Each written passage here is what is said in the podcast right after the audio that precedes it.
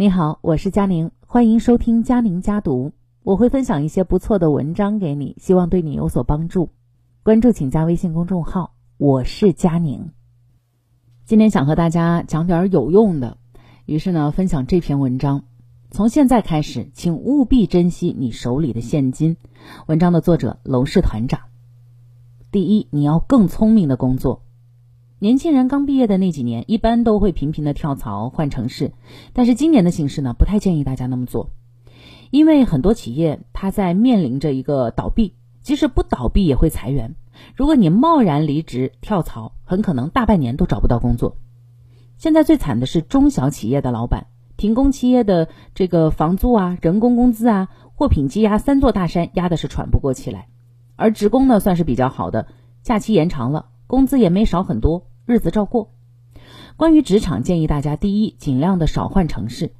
一个人在城市所积累下来的客户、兄弟、闺蜜、社保、公积金、居住证、积分啊、户口、医疗、教育、车牌等等，都是生活工作的刚性必需品。单身的时候觉得没什么用，年龄上去了，你就知道这些刚性的东西有多重要。第二，尽量的少换行业。我见过不少人非常喜欢追热点行业。本质上，如果不是在这个行业深耕多年的老鸟，即使是你跟对跟风，也很难赚到钱的。某些行业稍高点儿的平均工资，扣完税其实也就是多顿饭钱。轻易放弃过去长期从事的行业，就是放弃你多年积累的经验和洞见。做成一个赚钱的事儿的前提是不踩雷。那么长期的经验和洞见呢，就可以让你比别人少踩很多坑。行业多年的经验可以秒杀短期的小聪明。换行业是要穷三年的，如果经常换行业，那可能永远都在中下层打工，来回晃悠。一是收入总不见得有所提升，绝大多数人冲不出五十万的税前收入的天花板。第二呢，是年纪越大风险越高，三十五岁以后就开始发现合适的岗位越来越少，近乎无路可走。普通的职位缺少经验和技术含量，就会被一茬又一茬的新人很快的替换掉。你的经验、资源、洞见没有积累，或者工作中用不到，应届大学生来了不淘汰你，你说淘汰谁呢？第三，时刻你要记住积累资源，真正拉开差距、赚更多钱的，永远不是手上的技能变现。你 PPT 做的再好，，Excel 算的再明白，也是发不了财的。资源变现的能力永远大于技能变现。你在工作当中注意积累资源了吗？无论是供应商、上下游的合作伙伴，还是同业人脉资源，这个都是非常有价值的。因为这个社会有技能的人，在老板眼中只是一个比较好用的工具而已，而有资源的人才有资格和老板一起整合资源，共同发展。最后，我再啰嗦提醒一次：经济没有强势回暖，不要轻易的辞职，就待在原公司三年不动。如果你的亲友想离职，你一定要好好劝劝他，暂时不要动，那是现在安身立命的地方。以后形势好了再换也不迟嘛。第二点呢，提升认知，未雨绸缪。生活很现实，你穷的时候没有人看得起你，借钱都没有人会去理你，说话也不敢高声，走路都担心倒霉。没钱的日子才是病蔫蔫的，连自己都讨厌自己。我不知道大家有没有注意到哈，二十岁到三十岁会过得比较慢，因为在这个阶段呢，人的压力是最小的。考试的压力刚刚被甩到太平洋，职场打怪游戏又才过到第二三关，消遣方式也多得数不清。这个年龄啊，夜生活的知己很容易组队，每天被推荐的娱乐项目比楼下的餐厅还多。刷卡的满意度呢，也主要以自我意识为主要 KPI。运气好的小伙伴还有啃老的理由和资本。但是三十岁过后，你就会强烈的感觉到迅猛的提速了。因为从这个时候起，家庭需要分担的责任逐渐就摆上了台面，无论是精神付出还是消费支出，倒逼着你考虑越来越全面。从分配的效率上讲，这个时候才开始升级自己的认知，就比较仓促了。因为众所周知，打地基永远是最耗费时间的，所以在你很年轻的时候，每天都要挤出一小时来思考。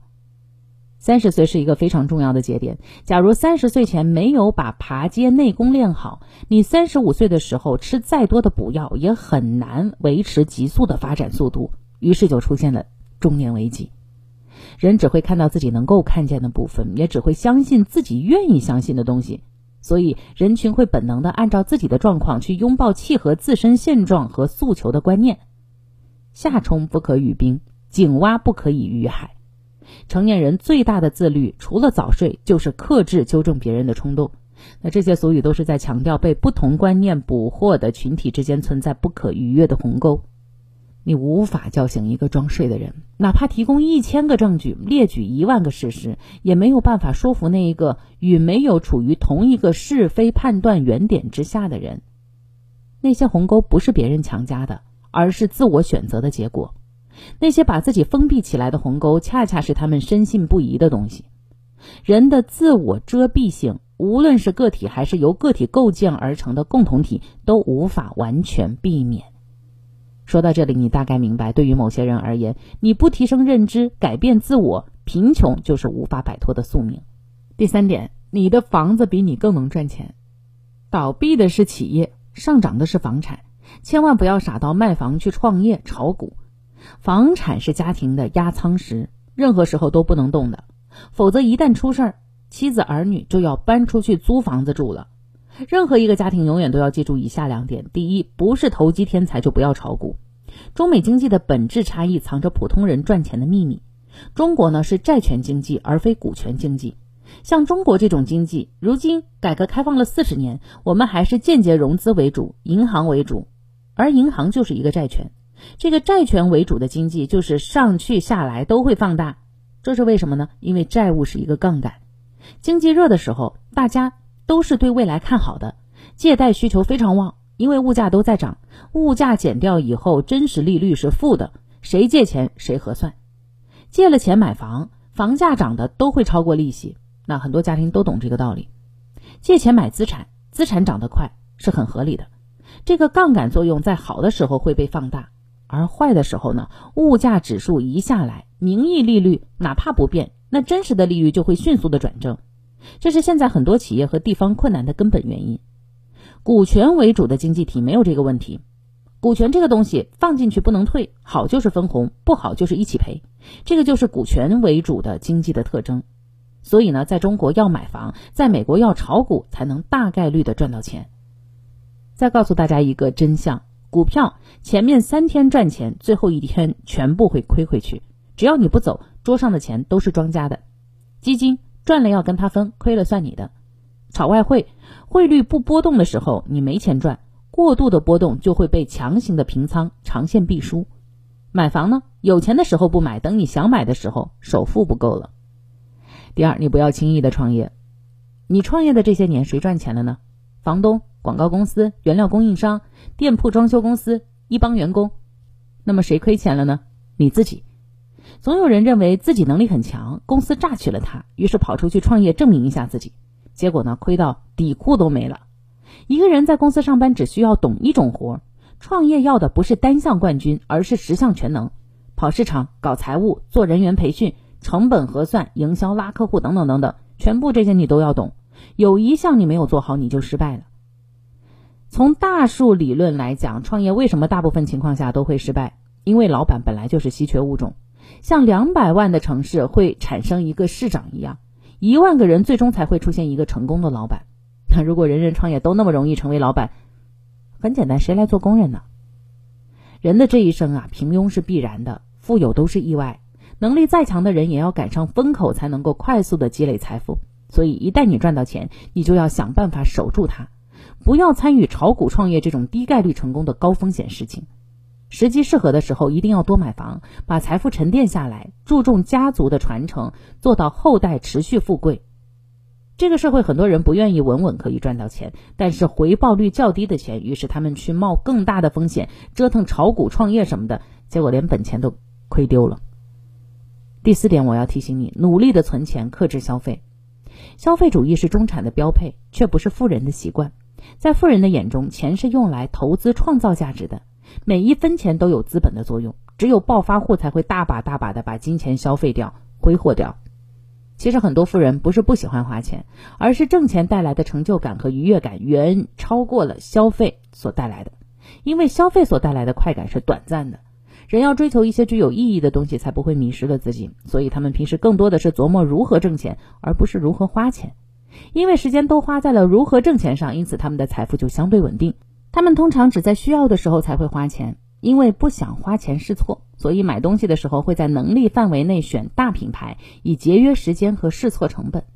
而这在穷人眼里看起来却是富人有钱都是买品牌、买奢侈品，所以如果我要看起来像一个富有的人，那我就要买品牌、买奢侈品。这个应该是穷人对富人最大的误解。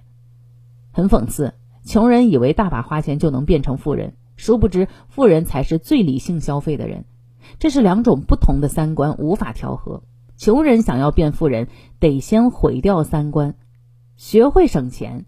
在你有钱的时候，你是不会觉得钱的重要性的；但是在你发现你没有钱的时候，一块钱都会变得很重要。